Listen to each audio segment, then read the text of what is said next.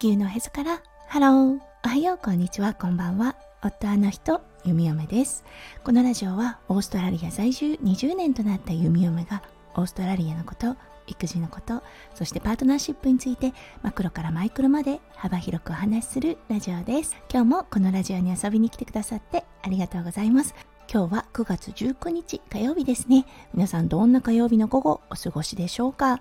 はい、弓嫁が住んでいるオーストラリアですね。本当に暑い夏の日を迎えています。はい、今収録しているのが朝の7時半なのですがもうじりじりとした太陽が照りつけているような感じであらもう夏ですかといったような気がします今年の夏はね一体どんな夏になるのかと職場でお天気の話になると必ずこの話題が出てきますはい。それでは最初のコーナー、ネイティブってどう話す？今日の Aussie English。今日のワードは not fair です。はい、これ公平じゃない、フェアじゃないといったような意味となるのですが、ものすごくよく使うワードとなっています。はい、あの昨日だったんですが、弓嫁お仕事をしていて、隣のオペ室の看護師さんが、はい、あの、研修を終えて今日から独り立ちといったような形だったんですね。通常だとね、すごく簡単なケースから始めるのですが、マネージメントが何を思ったか、彼女のオペ室だったんですが、昨日は結構大きな、すごく難しい患者さんの手術、そして麻酔科医にとって、相関というものがものすごく大切なものなのですがその相関が困難な患者さんのケアだったんですね。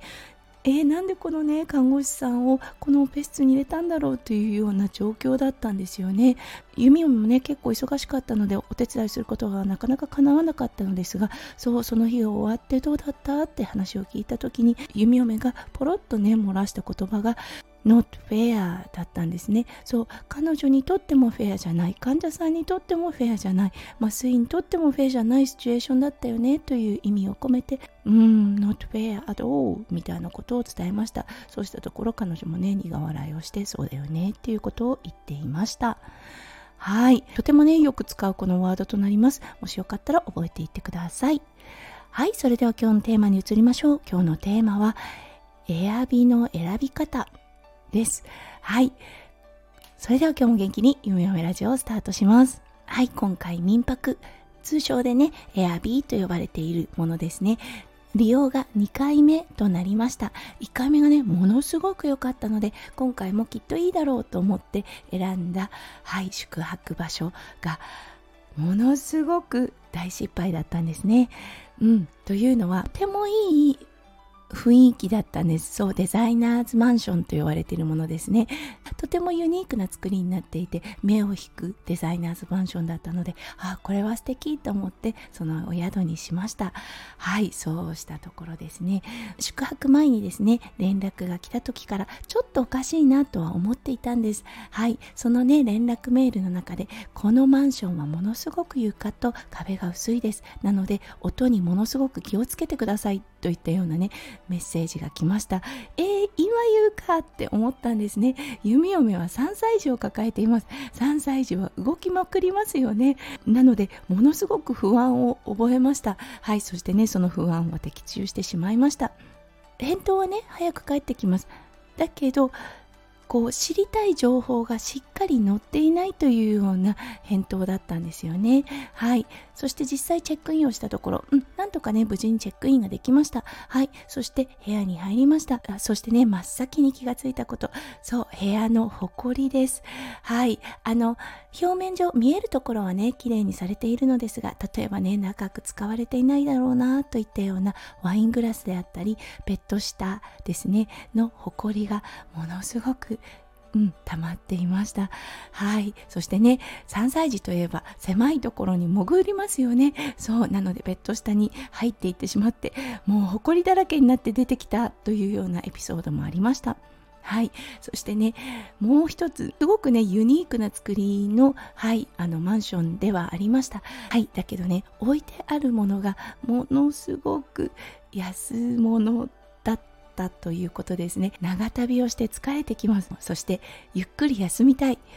なのに寝具がものすごくゴワゴワしているの。はもちろん化学繊維のスポンジのようなはいあのお布団だったんですよね。もうああうんと思ってしまいました。そうそして給湯器がですねあのちょうど隠れる場所にあったということでなんと弓嫁たち初日ですねお湯が出ない状態で過ごしてしまいました。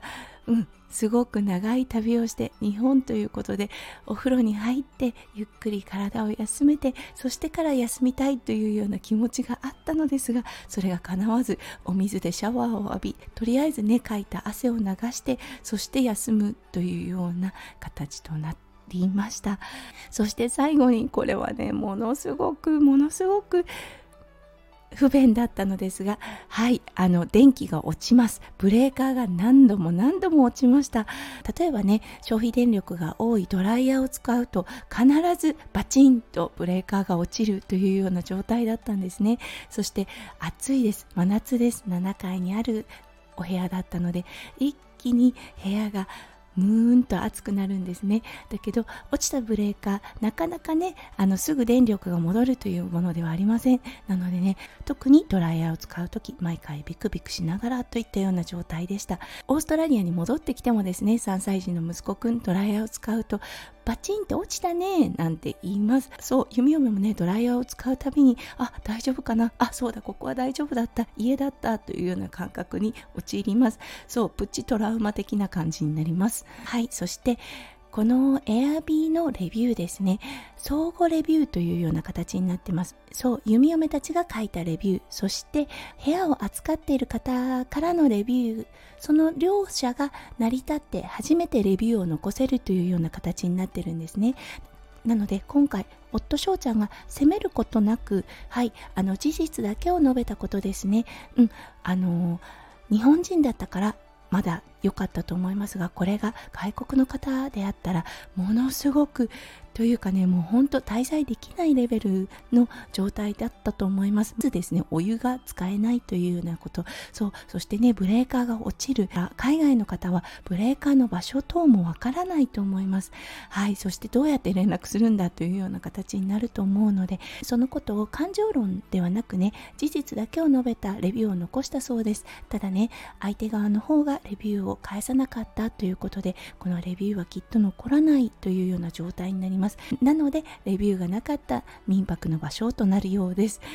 なのでもし皆さん民泊をご利用される方がいらっしゃるのであれば必ずレビューを読んでそしてレビューを読んだ上で、はい、いいなと思ったお宿を選ぶことをお勧めいたします。弓嫁たちも今回のね、ちょっと痛い失敗からしっかりと学ぶことができました。